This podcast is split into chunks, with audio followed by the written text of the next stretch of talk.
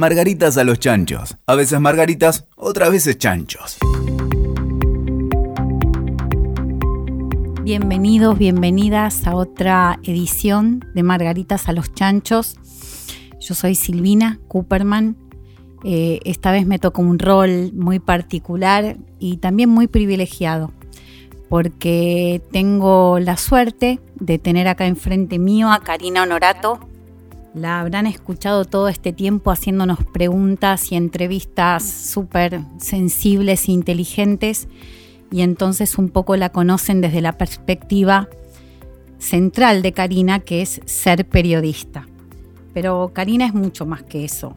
Eh, nos conocimos hace varios años en un lugar donde aprendimos a ponernos anteojos nuevos para ver distintas realidades y un poco creo que esto te define.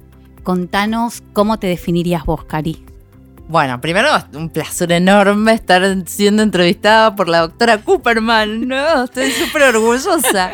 Yo siempre me defino como pulidora de diamantes. Pero que tiene que ver con, con, con mi mirada. Siempre fui un amante de la palabra, del uso de la palabra, del decir, eh, de la comunicación con el correr del tiempo uno se va dando cuenta de que no solo la palabra dice, los gestos, la manera de relacionarse, los vínculos que construye, todo eso habla, todo eso comunica.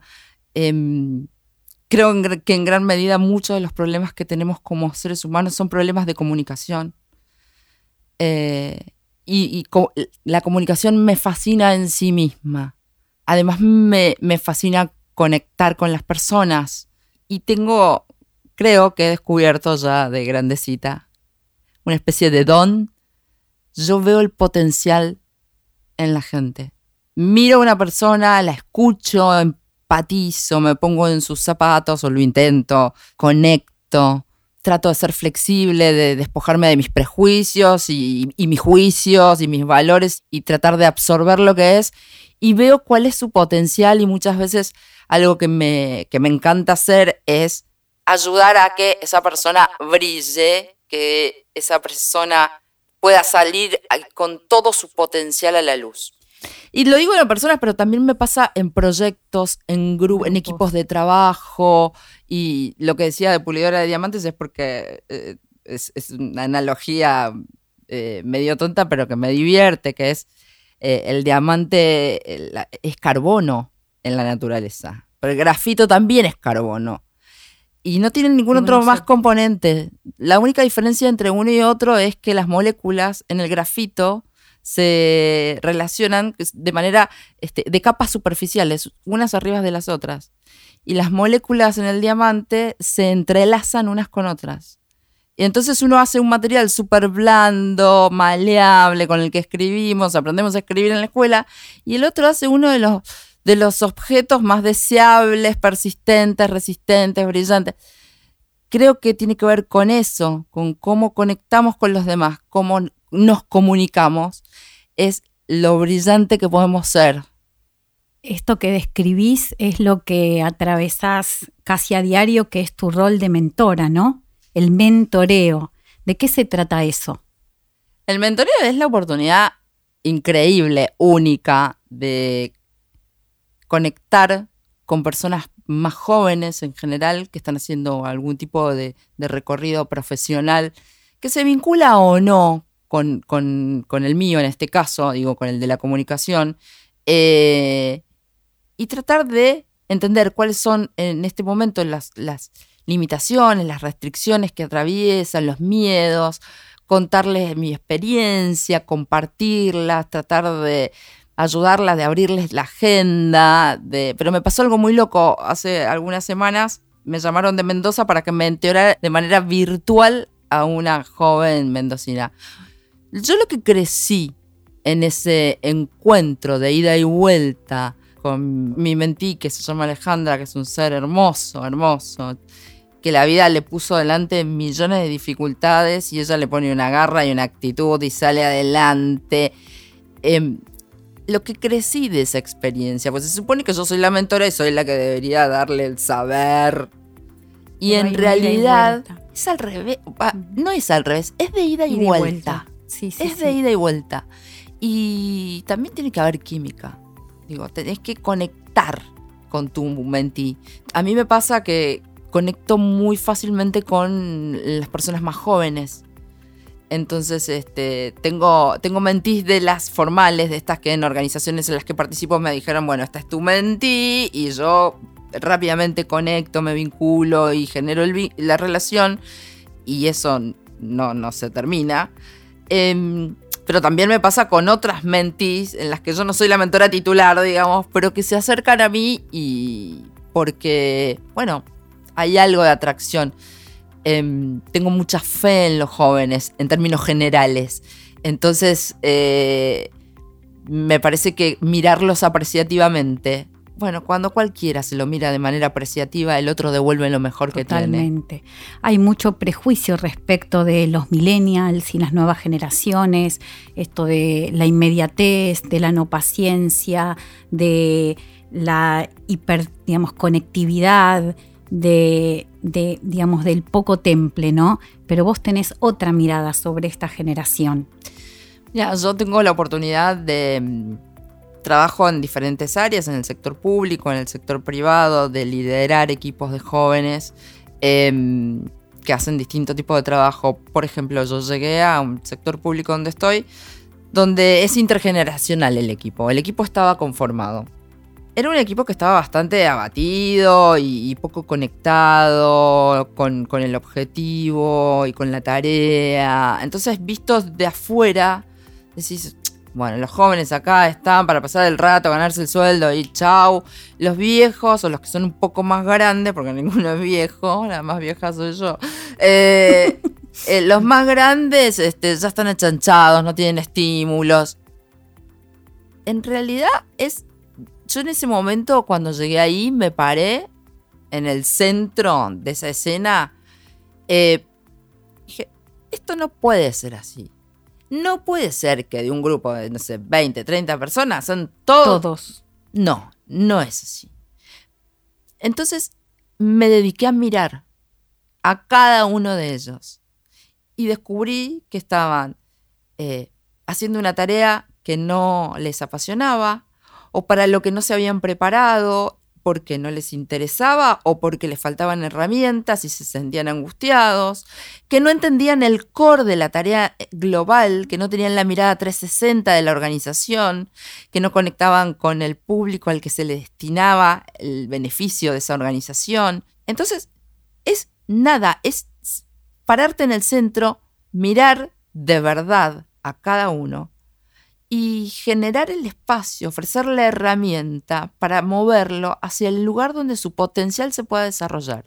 Yo no sé cuánto más voy a estar en esa organización liderando ese equipo. Lo que sí tengo clarísimo, clarísimo, es que yo en ese equipo dejé huella y ellos lo dejaron en mí.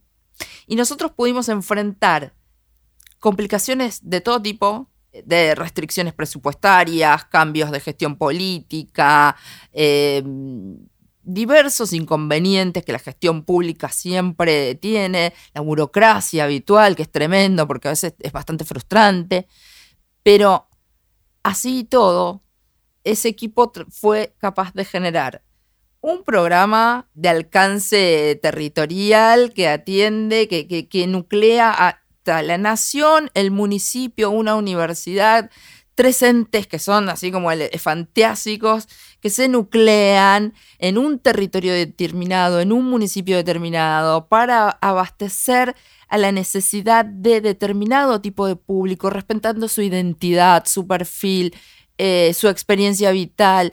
Entonces, digo, y creo que eso tiene que ver con la gente. Cuando vos a la gente le despertás la pasión por el hacer, eso no tiene que...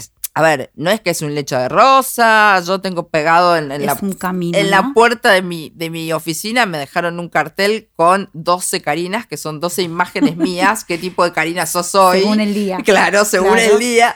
Eh, en realidad, yo soy muy exigente conmigo misma. Entonces, exigirle al otro me sale naturalmente. Pero también entiendo que el otro no es el empleado que hace tal tarea.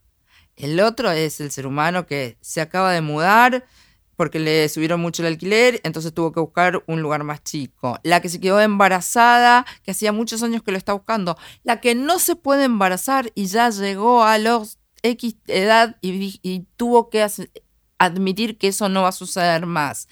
Eh, el que se le murió el padre, el que...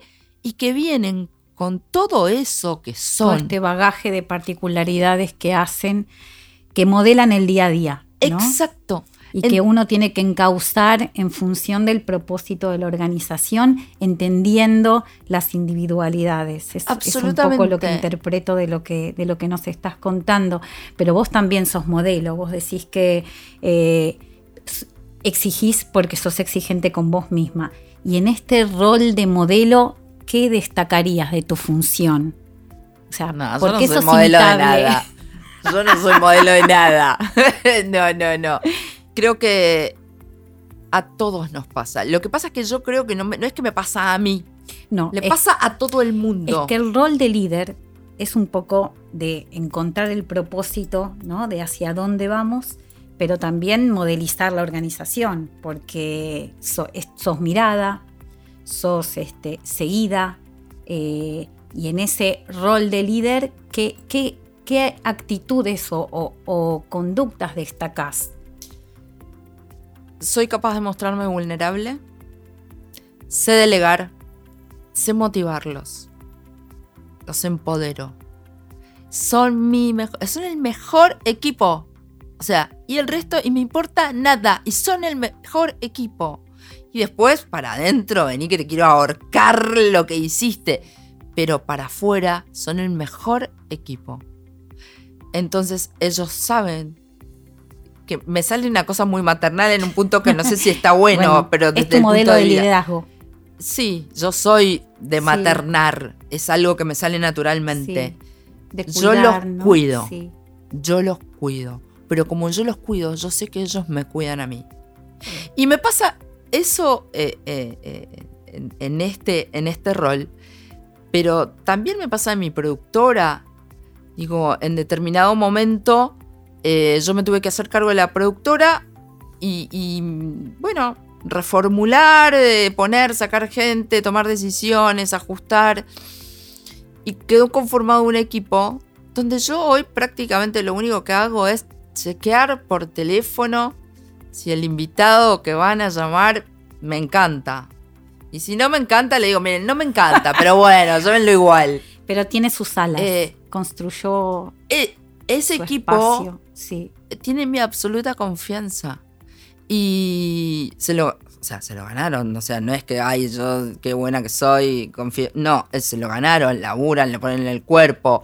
Eh, además, es tan fácil cuando vos te rodeas de gente valiosa. Esto no cuesta. Es. Y, yo creo que todos somos valiosos. Cuando vos los mirás así, aparece el valor del otro. Entonces todo fluye más fácilmente. Más fácilmente. Digo, yo tengo serios problemas, por ejemplo, para comercializar lo que hago. Para vender. Para vender. O sea, no, no, sé, me, no me interesa, no puedo discutir ese tema, no me gusta, me, nada. Pero, por ejemplo, yo me siento frente este, a un responsable de comunicaciones externas de un banco y mientras yo hablo con él, eh, veo y le voy haciendo la radiografía de cómo haría para mejorarlo, para mejorar su oratoria, su manera de decirme que sí o que no. Eh, de pulir el diamante. Le cambiaría la corbata, porque en realidad, claro, y me pasa con, con, gente que conozco en circunstancias diversas, no sé, un, un, militante político con un gran potencial, un joven militante político con un gran potencial. Yo dije, te voy a ir a verte en una de esas reuniones que haces y me fui hasta no sé dónde. Claro, tiene potencial increíble. Entonces, y la bajada que le hice fue, mira, Tata, son tres cosas que vos tenés que ajustar acá. vestirte de tal manera, habla así, sujeto, verbo y predicado, no trates de inventar nada. Sonreí, mirá los ojos. Y bueno, cuando lo volví a ver, él ya había empezado a implementar todos estos consejos que yo le había dado. Era otro. Dije, vos ya está, no sos un militante político con potencial. Vos ahora sos un ministeriable. O sea, pero porque él lo tenía, yo no invento nada. Pero entonces estas habilidades se aprenden. Yo creo que se aprenden. O sea, para mí es muy fácil. Vos eh, sabés comunicar de una manera increíble. Vos tenés una, unas características que yo no podría mejorarte a vos. Porque vos sos una científica que hace un laburo, sí, vos, impresionante en el sector público, que das vuelta, digo, que das vuelta al banco de sangre, el Garraham, tenés siempre proyectos mega que afectan, impactan a un montón de gente. Eh, y tenés un tono para comunicar, para conectar, tenés unos modos, una mirada. Entonces, hay gente que es imposible mejorarle, ya está. ¿Qué, qué mejor puede ser vos? Gracias, Cari, pero te estoy entrevistando a vos.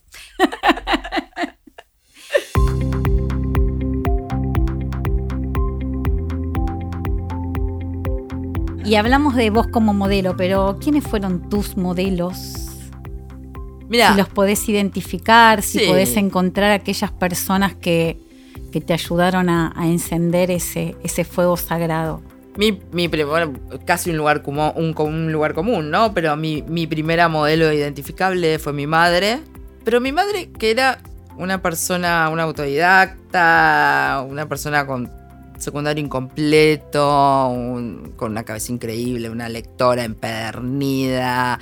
Eh, yo la recuerdo o trabajando o leyendo, o sea, era eso. Aparte era muy joven, cuando me tuvo tenía 20 años, entonces medio que crecimos juntas. Em, mi madre así, de manera intuitiva y básica, eh, me decía, Cari, la primera independencia es económica. La segunda, la potestad sobre tu cuerpo. Yo eso lo escuchaba desde que tengo memoria hasta que ella se murió cuando yo tenía 19 años. Hoy tengo 48 años. Y mi mejor manera de acompañar el feminismo militante de mi hija son las dos máximas que mi madre me decía. No hay manera de zafar del machismo si no sos independiente económicamente. Y tu cuerpo es tuyo. Nadie tiene derecho a nada sobre él. Entonces, eso es como, como modelo, te digo, es eso. Una mujer increíble, única, con todas las la adversidad posible y, y habiendo nacido en una familia muy pobre, digo, le puso una garra a la vida, una actitud y puso los valores en donde debían estar. Casi que intuitivamente. Entonces, mamá fue un gran modelo para mí, gran modelo. A lo largo de, mi camino vital he tenido muchas modelos mujeres que en cada momento de mi vida me han servido de referente. En situaciones mu- eh, de mucho dolor, yo hacía muy poco había conocido y conectado mucho con una persona que había vivido situaciones de mucho dolor y que yo decía, ¿cómo la admiro? ¿Cómo puede estar tan entera? Entonces cuando me tocaba a mí transitar esas situaciones, si ella pudo Anclabas ahí. y ella me daba la mano para que yo pudiera. Y así, digo, eh, en cada momento, después cuando yo creí en determinado momento de mi vida que me iba a dedicar, que me iba a dedicar a acompañar a un político que, con el que trabajaba y que fue mi mentor en ese momento, y no iba a hacer nunca una familia ni nada. Y conocí en esas circunstancias a otra mujer que para mí era el modelo de profesional, madre, el que, la que hacía el balance perfecto, la madre amorosa y dedicada, pero en eje. Y al poco tiempo yo empecé a construir mi propia familia y fue con ella con la que pude hacer ese tránsito, mirándola y también de su mano, porque además como, bueno, como conecto, como no me pueden callar, o sea, me tienen que aguantar y me agarran de la mano. Después, en, en situaciones donde he necesitado barajar y dar de nuevo, decir, bueno, basta, esto, esto que soy hoy, no, o esto que era ayer, no soy más hoy. Ahora tengo que descubrir quién soy. Y han aparecido mujeres siempre eh, increíbles que en me han dado etapas un montón de opciones. Y, y que las supiste ver, porque hay que estar muy despierta y alerta para ver opciones que se nos ponen, digamos, enfrente, pero a veces no tenemos la capacidad. Y, y creo que también tiene un poco hay que una ver cosa con instintiva, eso, ¿no? creo yo también. Digo, hay algo del instinto, hay algo del instinto de supervivencia. yo puedo mirar apreciativamente a otro porque otro me vio antes a mí apreciativamente. Si yo no conociera esa mirada, Totalmente. no la podría ofrecer. Total. Y eso me parece que tiene que ver con, con la especie de algún modo. Somos personas. Un modelo que, que es mi mini modelo, en realidad, que es mi hija, que es esa capacidad para hacer lo que quiere y que nada le importe. Y, y entonces yo digo, y me enojo y digo, pero porque yo cuando tenía tu edad, y eso me Mm. dice, "Ujú, esa es tu vida, no la mía. Y a mí me parece de una sabidu- sabiduría pasmosa, aunque la quiera matar, porque sí, ella está haciendo su propio camino. Entonces, no deja que mis mandatos la ahoguen. Y yo tuve que hacer mucho recorrido interno para romper mandatos. Entonces, digo, cada mujer que aparece en mi vida conecta desde un lugar, o yo conecto desde un lugar donde me deja algo. Creo que después, por supuesto que hay hombres muy relevantes, pero, pero lo descubrí de más grande. Mi primer código fue en femenino. Bien, qué lindo que es escucharte. Vos dijiste algo de mandatos y entonces mandato ahora me trae mucho este tema de, bueno, hay que ser feliz, hay que estar bien, hay que vivir el presente y ahora es cuando y si conviene sucede y si sucede conviene. ¿Cómo es eso? Ayúdanos a pensar en eso. ¿Cómo, cómo, so- cómo es eso eh, en, en una vida que, bueno, como, como la de todos, pero quizá un poquito más? Viviste un montón de, de duelos, de pérdidas, de transformaciones, con esta cosa tan, eh, sí, tan- irrumpe, ¿no? Este, el tener que ser feliz y el pasar por todas las experiencias hermosas posibles. y largarla al universo, que el universo te devuelve. Em, no creo en la felicidad. Yo no creo en la felicidad. Creo que la felicidad este, es una gran construcción de marketing. Creo en la actitud. Creo en la actitud vital. Creo en los momentos de gozo. Creo que a veces se puede y a veces no se puede. A, me- me- a ver, dejé girones porque yo siempre tenía que estar entera. Total. Entonces mostrarme vulnerable fue... ¡wow! Creo que lo único que podemos hacer es identificar esto del fuego sagrado que todos tenemos dentro. Alimentarlo, potenciarlo, nutrirlo. Y, y si tenemos la dicha de, de tener la oportunidad de compartirlo, como pasa a mí con ustedes, disfrutarlo enormemente. Yo hoy me permito, yo- así como no, no creo que la felicidad como tal exista, eh, tampoco existe la infelicidad absoluta, digo. ¿Sí?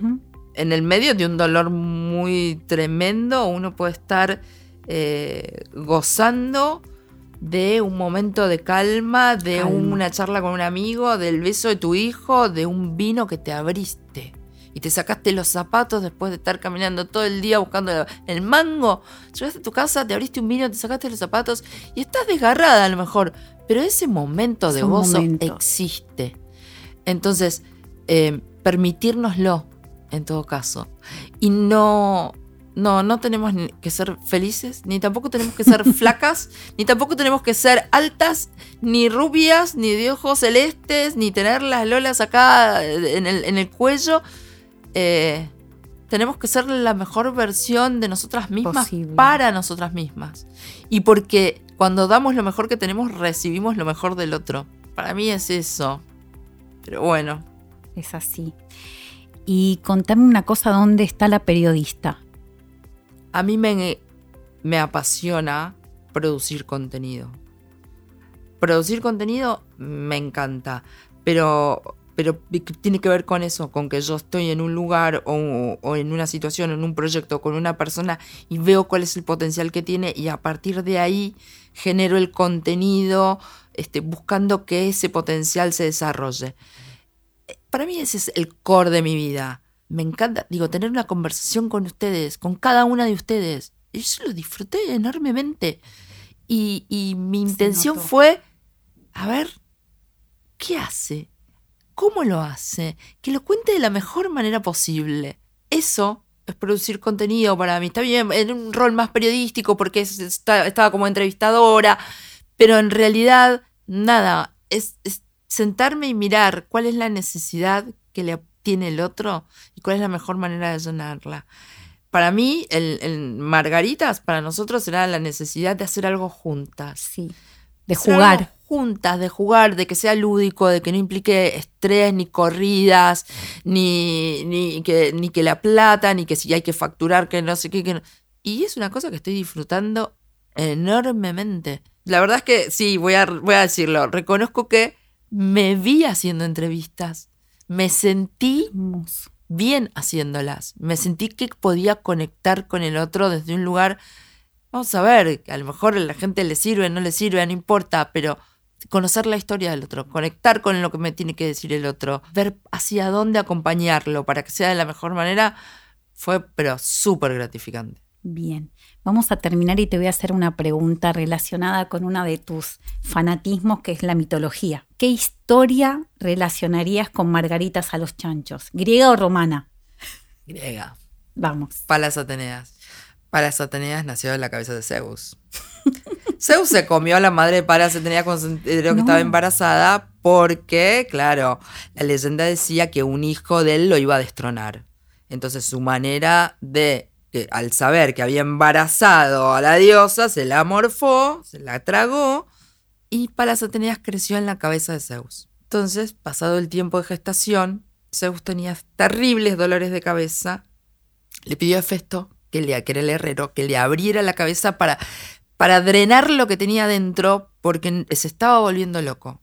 Así fue como nace Palas Ateneas, vestida con una armadura brillante, y se convierte en la diosa de la inteligencia. Claro, la lectura machista dice que la diosa de la inteligencia porque nació de la cabeza de Zeus. En realidad, Palas Ateneas estuvo estructurada y encerrada en una, en una lógica de pensamiento masculina hasta que ya guerrera con las armas y el poder que necesitaba salió a hacerse visible.